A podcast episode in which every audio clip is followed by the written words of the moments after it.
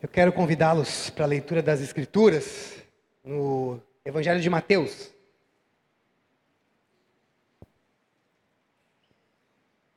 Capítulo 13.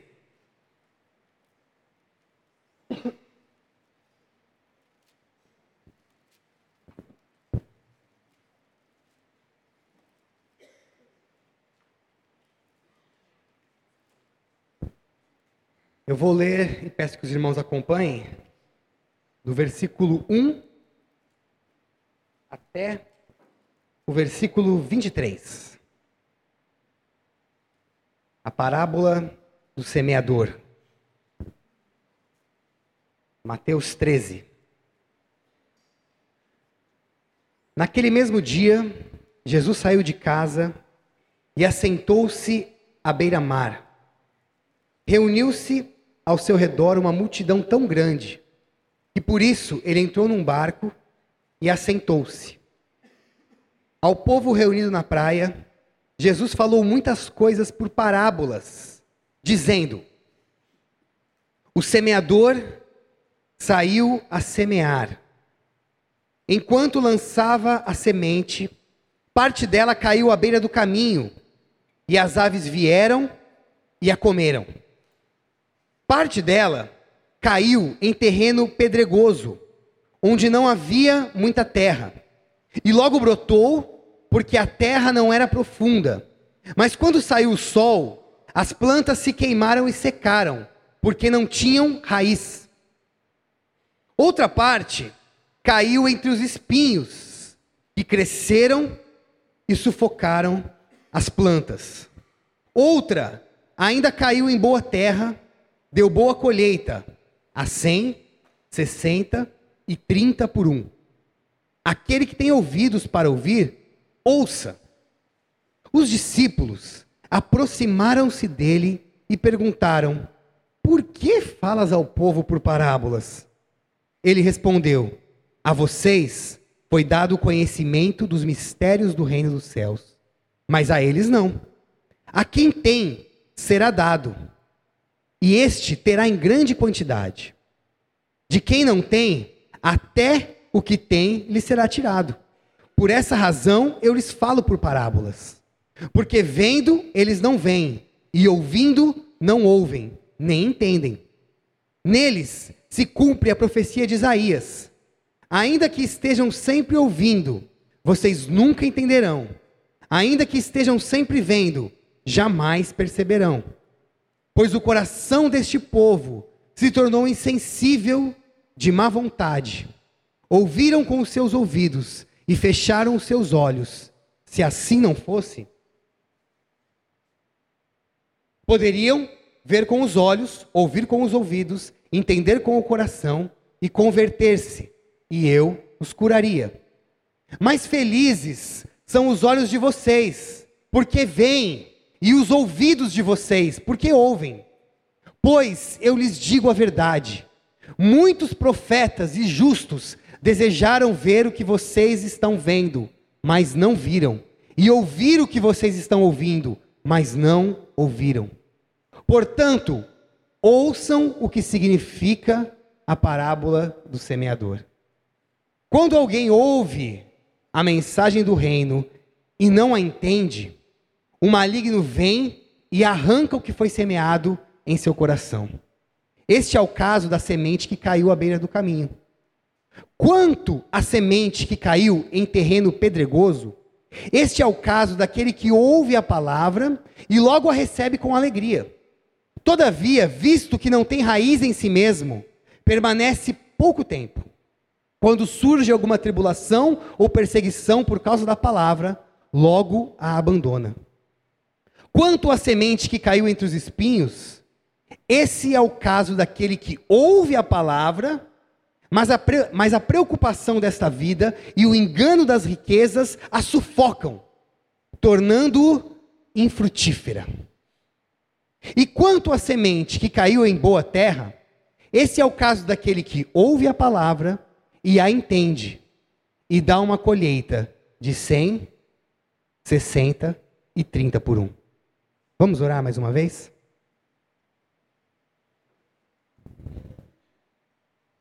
Senhor, nós te agradecemos pela tua palavra que está sendo semeada aqui nessa noite, Senhor. Que ela encontre terra fértil nos nossos corações, para que possamos frutificar. Em nome de Jesus. Amém. Nós estamos no mês de missões estaduais. E desde domingo passado, temos aqui ouvido alguns testemunhos, alguns pregadores, alguns pastores que estão trabalhando dentro do tema. E o tema de missões estaduais para este ano é Frutificando em São Paulo. Frutificando em São Paulo. E eu, nessa noite, é, decidi caminhar dentro desse tema. Acho que não seria sábio da minha parte tentar caminhar em outro tema, sendo que a gente já vem trabalhando dentro desse tema e vamos continuar até semana que vem. Frutificando em São Paulo, frutificando. Eu começo refletindo um pouco a respeito do verbo frutificar. Frutificar, que na botânica tem o significado é, de produzir o fruto, quando a planta produz o seu fruto. Esse é, sem dúvida nenhuma, um, um momento talvez de mais importância para uma planta, para uma árvore, para um vegetal, quando ele produz o seu fruto. Porque o fruto, ele quando é produzido e está ali pronto e maduro, ele serve de alimento para os animais, serve de alimento para o reino animal, e ele também protege a semente. A semente que é a garantia da continuidade. A semente que é a garantia de, da continuidade daquela árvore. Que a partir da semente é onde novas árvores vão ser geradas. Então o fruto é responsável por proteger essa semente e também responsável por alimentar, alimentar os animais, alimentar o ser humano. Quando a gente usa desse verbo como metáfora, fora da botânica, nós entendemos que frutificar é produzir um resultado. É quando se produz um resultado. É quando se é quando surge o produto. É a consequência. Lá em Gálatas 6, 7, 8, eu gostaria de ler com vocês.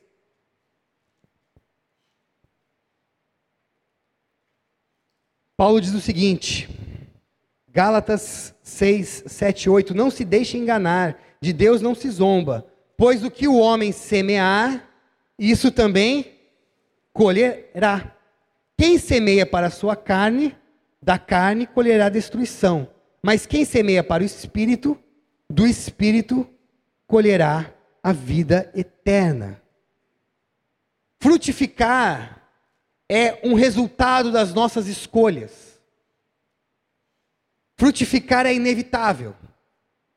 Aquilo que decidimos, aquilo que escolhemos, o caminho que decidimos entrar, as sementes que decidimos plantar, certamente colheremos. O ditado diz que quem planta vento, colhe tempestade.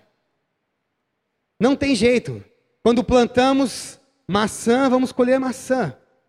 Quando plantamos mamão, vamos colher mamão. As sementes que plantamos, as escolhas que fazemos no decorrer da vida, na caminhada, elas vão trazer um fruto. Vão trazer as suas consequências. As consequências de uma má alimentação, você lá na frente vai sentir o resultado.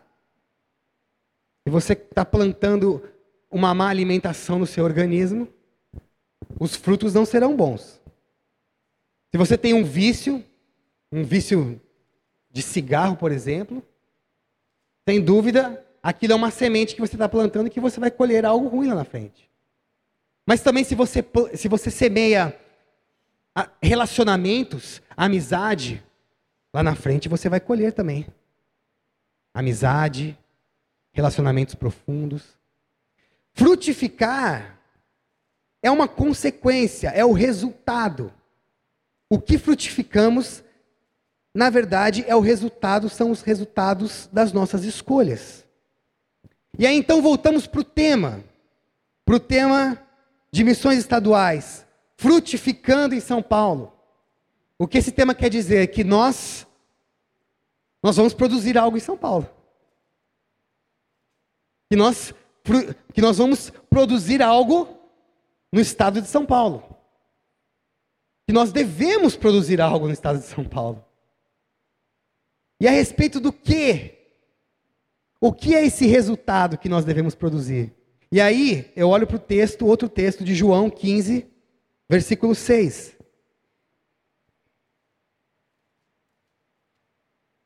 Que é exatamente a divisa do tema de missões. João 15, versículo 16. Vocês não me escolheram mas eu os escolhi para irem e darem fruto, fruto que permaneça, a fim de que o Pai lhes conceda o que pedirem em meu nome. Jesus está dizendo aqui que ele nos escolheu para que a gente vá e dê fruto, para que a gente frutifique. Esse texto é a metáfora da videira ou a parábola da videira. Jesus ele diz nessa metáfora, nessa parábola, que ele é a videira e nós somos os os ramos. E se nós estivermos ligados à videira, nós naturalmente vamos dar o fruto. Nós naturalmente vamos dar o fruto. A consequência de caminhar ligado à videira, ligado em Jesus, é frutificar. Tanto que ele diz que o, o ramo, o galho que não frutificar, ele é cortado. Depois você pode ler lá o capítulo 15 de João. Jesus diz o seguinte: aquele que, tá, que não está frutificando, ele é cortado. Por quê? Porque de certa forma ele não está mais ligado. Ele está morto. Consequentemente, o resultado de estar ligado a Jesus, de estar conectado a Jesus, de como, na metáfora, um ramo está conectado à videira, a consequência é nós daremos frutos, nós frutificaremos. Não tem opção, frutificar não é uma opção. Nós vamos frutificar. Frutificar para aqueles que estão ligados em Jesus não é uma opção. É uma consequência de estar ligado, de estar conectado, de estar inserido em Jesus. E o que é esse fruto? O que é o fruto de alguém que está conectado em Jesus? O que produz a pessoa que caminha conectada, que caminha conectada a Jesus? Qual é o produto? Qual é o fruto? E nós poderíamos aqui, talvez, é, levantar um debate e falar a respeito desse fruto, é, quais, são, quais são os resultados que, um, que a vida de um cristão produz, de um cristão que é realmente discípulo de Jesus. E nós poderíamos, de fato, levantar aqui um grande debate a respeito disso, e seria muito legal. Eu, mas eu acho que a gente ia perder muito tempo. Então eu acho que a síntese perfeita desse fruto, Paulo faz muito bem lá em Gálatas. Gálatas 5, versículo 22, que é o texto conhecido como como mais alto, como o fruto do espírito, isso mesmo. Vamos abrir lá. Gálatas 22. Gálatas 5, 22. Paulo diz o seguinte: Mas o fruto do Espírito, olha lá, o fruto por quê? Porque é uma árvore. É uma árvore que dá um fruto. Uma árvore não dá diversos frutos. Uma macieira ela vai dar uma maçã. Você não vai colher pera, banana na macieira. Você vai colher uma maçã.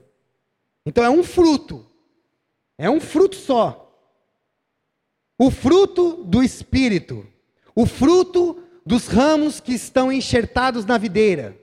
O fruto, esse fruto ele é amor, alegria, paz, paciência, amabilidade, bondade, fidelidade, versículo 23, mansidão e domínio próprio. Vamos repetir juntos o fruto do Espírito? Vamos lá? O, mas o fruto do Espírito é, vamos lá: amor, alegria, paz, paciência, amabilidade, bondade, fidelidade, mansidão e domínio próprio. Esse é o fruto do Espírito. Como eu disse, nós poderíamos aqui fazer um debate muito legal de quais são os produtos, os resultados de uma vida cristã. Mas eu creio que a síntese ela está aqui em Gálatas com Paulo. Esse é o fruto do Espírito. Agora pense um pouco comigo. Nós somos convocados a frutificar. Não somos convidados, nós somos convocados. Ou seja, não tem escolha. Se nós estamos em Jesus e queremos caminhar com Ele, nós vamos ter que frutificar. Nós vamos frutificar. O fruto, então, ele não é nosso. O fruto, ele é o fruto do Espírito. Ele é o fruto da árvore da qual passamos, passamos a fazer parte. E essa árvore quem é? Quem é a videira? Jesus disse que ele era essa videira. Então essa árvore, ela deve nascer em nós. Ela deve nascer em nós para que nós possamos dar esse fruto. E como isso acontece? Como isso acontece? Como essa árvore vem à existência? Como a gente encontra essa árvore? Quem que planta essa árvore? Quem que plantou essa árvore? Qual é a semente que planta essa árvore? E aí então a gente volta para o texto que a gente leu no começo, que é a metáfora, a parábola do semeador. E eu gosto muito dessa parábola porque Jesus explica, né? A maioria das parábolas, Jesus ele não se atenta muito na explicação. Mas nessa, Jesus chama os discípulos e ele então explica. Ele, de, né, ele, ele vai detalhando o que significa essa parábola. Nessa parábola, é, existe ali um semeador é um semeador que saiu para semear. Ele saiu para jogar sementes nos solos. Esse semeador, ele é o próprio Deus. E a semente, a semente é a palavra de Deus. É isso que, a, que, a, que Jesus nos diz. Que é a palavra de Deus. A semente é a palavra. E o semeador é o próprio Deus. Deus um dia saiu para semear. Não havia nada. Havia só o caos, havia a escuridão, havia um vazio. Havia o nada. E o semeador, o grande semeador, ele sai para semear. Ele vai dar uma volta no nada. E ele sai no nada, jogando as suas sementes, jogando a sua palavra. E essa palavra ela vai caindo no solo e vai produzindo vida. Tudo é criado pela palavra de Deus. Tudo vem à existência através da palavra de Deus. Ele sai para semear e vai lançando a sua palavra. Mas o Senhor continua semeando. Ele continua semeando. O Deus que semeou lá no Gênesis, com a sua palavra, ele continua caminhando pela terra e semeando a sua palavra. Ele continua lançando as suas sementes. E aqui, o que Jesus nos diz é que o solo para essas sementes, o solo é o coração humano. E quando a gente lê esse texto, uma primeira leitura, a impressão que dá é que são quatro pessoas diferentes. Né?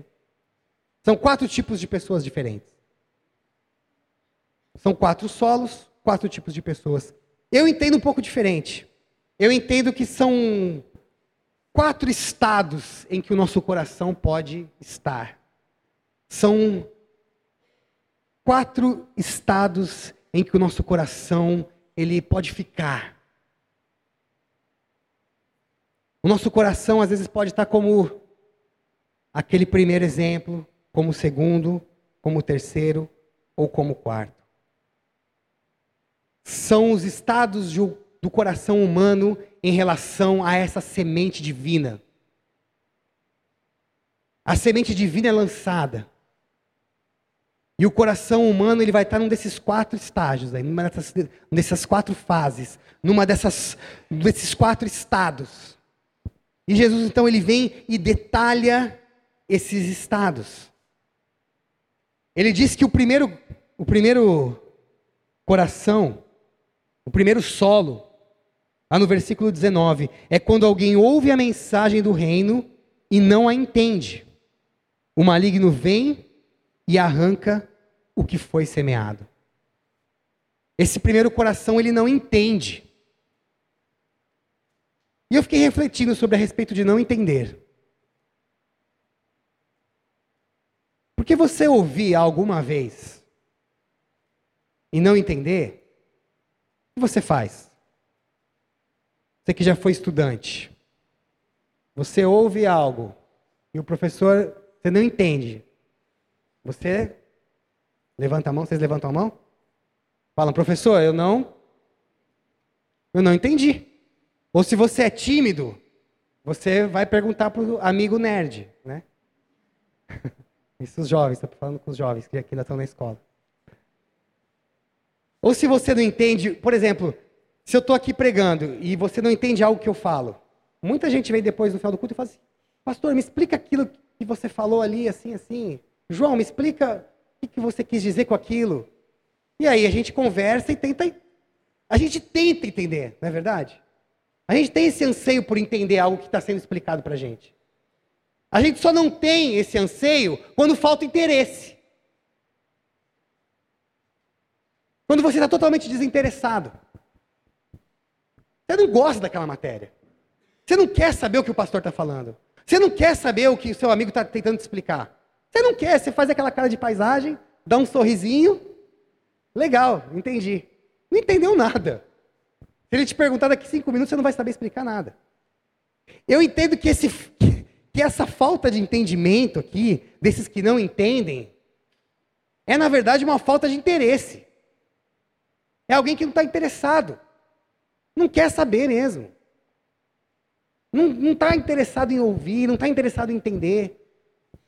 Porque se é difícil entender, o que a gente faz? A gente para e explica de novo.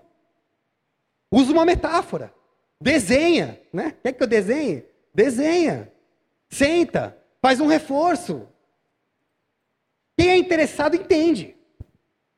Mas aqui, esse tipo de coração, esse tipo de solo, que recebe essa, essa, essa semente, é como esse solo da beira do caminho, beira de estrada, que já foi tão pisado, está tão duro, que não penetra, não tem jeito, não vai brotar, a semente não vai brotar. Alguém que não tem interesse por essa palavra que gera vida, é alguém que ouve. E o Senhor está semeando. Ele está semeando. Ele está semeando. Ele está semeando quando você abre a sua Bíblia, quando você ouve uma mensagem. Ele está falando. Deus está falando, gente. Ao longo da história, a voz de Deus está ecoando. A palavra do Senhor está sendo dita por Ele. Ou diretamente, ou através dos seus servos. Já teve até uma vez que uma mula falou a palavra de Deus. Então ele está usando tudo e todos. Ele usa quem ele quiser. E ele tem a palavra dele. E hoje, às vezes, a gente pega uma versão mais antiga, a gente lê, a gente não entende, né?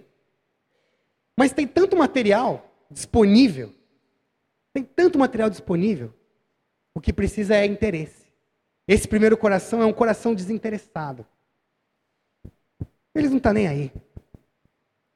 Ele não está nem aí por, para o que, o que essa semente vai gerar. Ele não tem esse interesse. No versículo 20.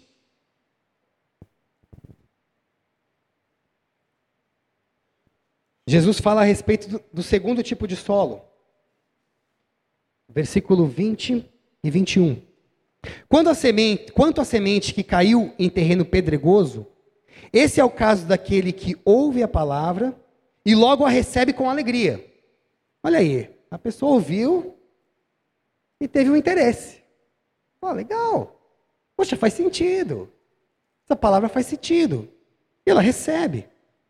Todavia, visto que não tem raiz em si mesmo, permanece pouco tempo. Quando surge alguma tribulação ou perseguição por causa da palavra, logo a abandona.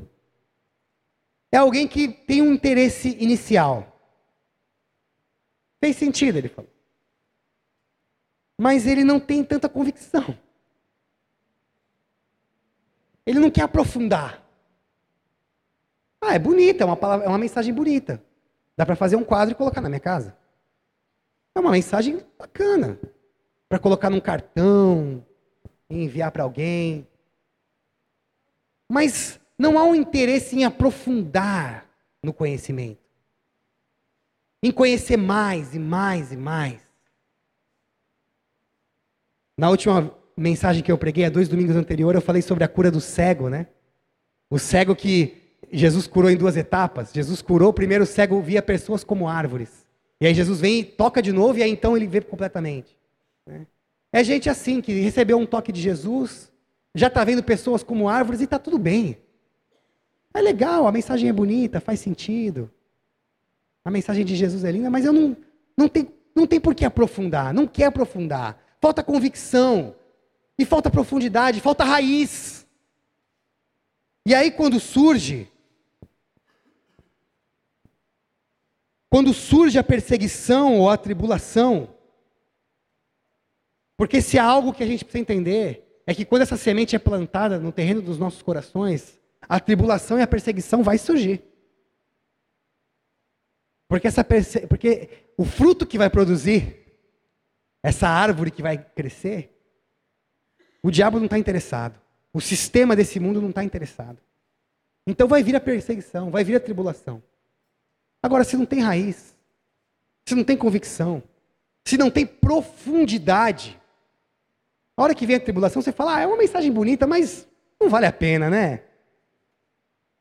Não vale a pena pagar esse preço. Não vale a pena pagar esse preço. E logo, a semente é sufocada, a plantinha é sufocada. O terceiro solo, no versículo 22, Quanto à semente que caiu entre os espinhos, esse é o caso daquele que ouve a palavra, mas a preocupação desta vida e o engano das riquezas a sufocam, tornando-a infrutífera. É alguém que ouve a palavra, é alguém que entende o significado da palavra, mas não prioriza. Não há uma prioridade aqui. Tanto que quando surgem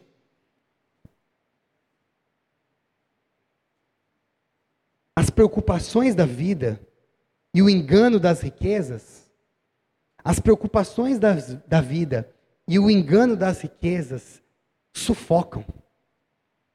Por quê? Porque se, se a semente não é prioridade para você, a hora que surgem as preocupações, meu amigo, você vai deixar essa semente de lado com certeza. A hora que surgir o engano, o que é o engano da riqueza? É aquela sensação de que você precisa conquistar.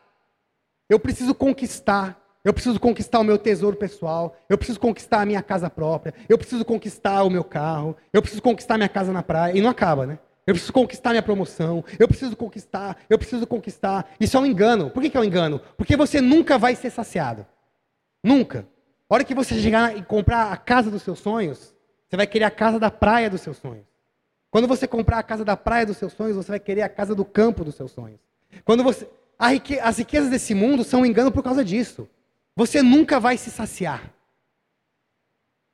E se a semente da palavra, ela não é prioridade no solo do seu coração, esses espinhos, a hora que surgirem, vão sufocar essa semente.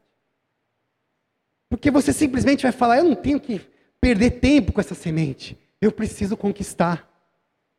Existem preocupações que surgem todos os dias, no meu trabalho, na minha família, na, nos meus estudos, preocupações que surgem a todo momento. Eu preciso deixar essa semente de lado um pouquinho. E aí é quando é o engano da riqueza e a preocupação da vida vem e sufoca. E aí você se torna infrutífero. E aí você é o ramo que não dá fruto. você seca. E de repente, quando você vê, você está cortado, junto com um monte de outro ramo que não dá fruto, prestes a ser queimado. Correu atrás das riquezas, correu atrás das preocupações. E aqui eu, eu não estou falando que a gente não precisa correr atrás de, de conquistar coisas. Se você quer comprar sua casa, meu irmão, minha irmã, que Deus te abençoe e te ajude a comprar.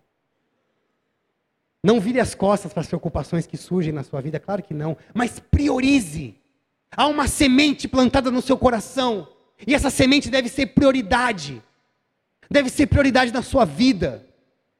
Todos os dias, quando você levantar, você tem que olhar para essa sementinha que foi plantada no seu coração e falar: Eu preciso frutificar a partir dessa semente. Ela vai crescer, ela vai se tornar uma videira forte dentro de mim, e eu preciso frutificar a partir dela. Essa é a prioridade da minha vida.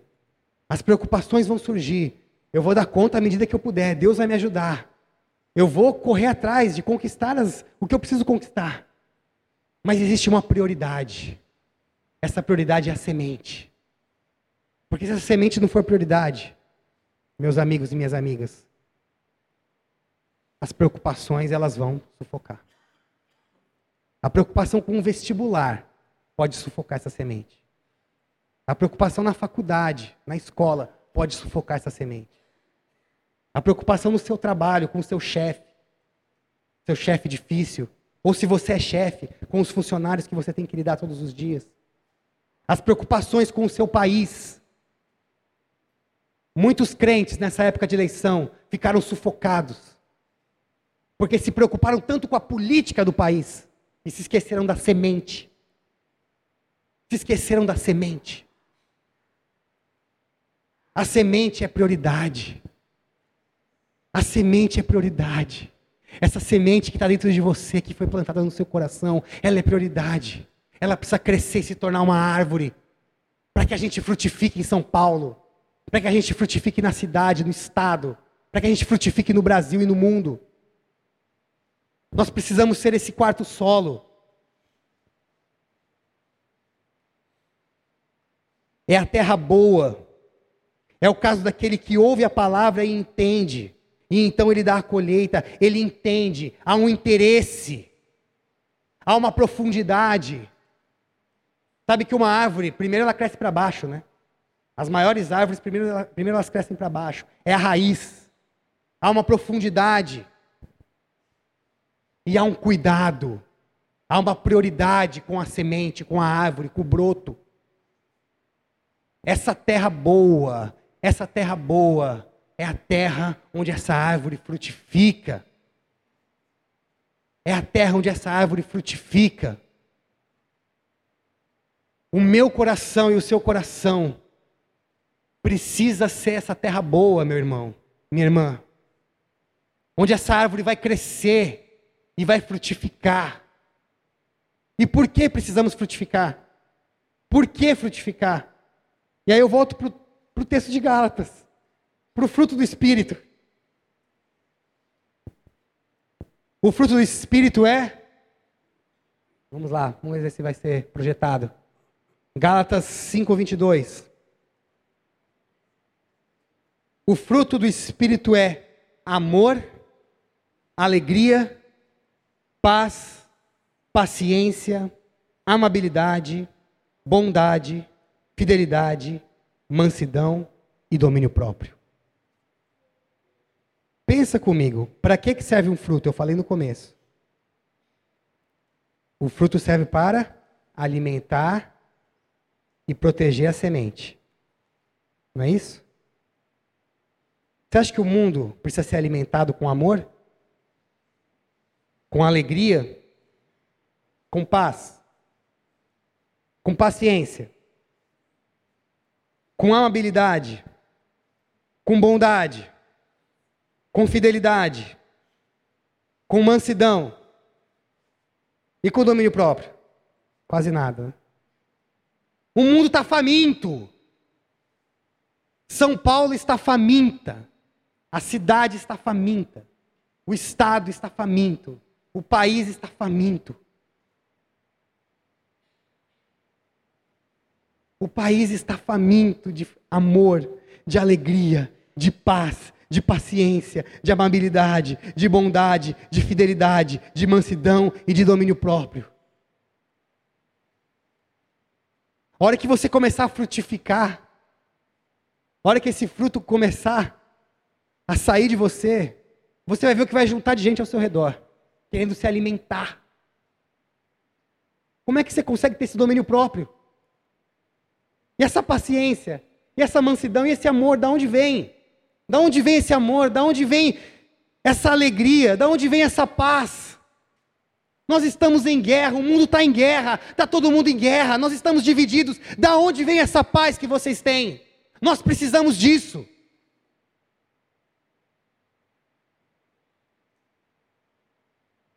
Então, a partir desse fruto, o mundo é alimentado. São Paulo, o estado de São Paulo é alimentado.